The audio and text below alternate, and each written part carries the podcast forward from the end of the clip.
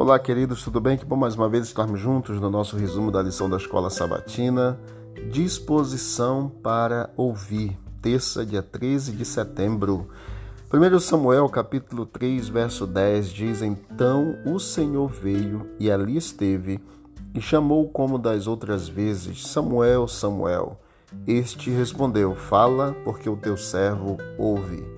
Você já ouviu aquela voz mansa e delicada do Espírito Santo, mas a ignorou? Consequentemente, tudo deu errado e você pensou mais tarde: oh não, porque não ouvi e não dei ouvidos à voz de Deus.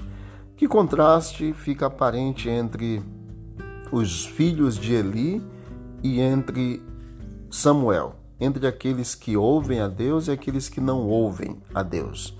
Os filhos de Eli não ouviram a voz de Deus e trouxeram maldição à sua casa e foram mortos.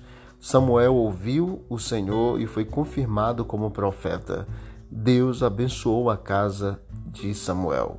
Os filhos de Eli tinham outros interesses em mente, além da vontade do próprio Deus. E com isso, queridos, embora Eli tenha falado com seus filhos depois de ter ouvido o que Deus queria, parece que o próprio pai não fez mais nada além disso. Seus filhos, obviamente, não estavam prontos para submeter a vida à vontade de Deus. E que contraste nós vemos com o jovem Samuel, que se dispôs a fazer a vontade do Senhor e foi fiel ao Senhor. O Senhor o, o ajudou e cuidou dele em cada momento e também tornou Samuel o profeta de Deus. Todos nós devemos vigiar os sentidos. Caso contrário, Satanás ele conseguirá vencer a todos nós se nós não vigiarmos os sentidos, pois eles são as vias de acesso à nossa mente. Deus requer, queridos, que todos nós sejamos obreiros abnegados, ouvintes da palavra e praticantes da palavra de Deus.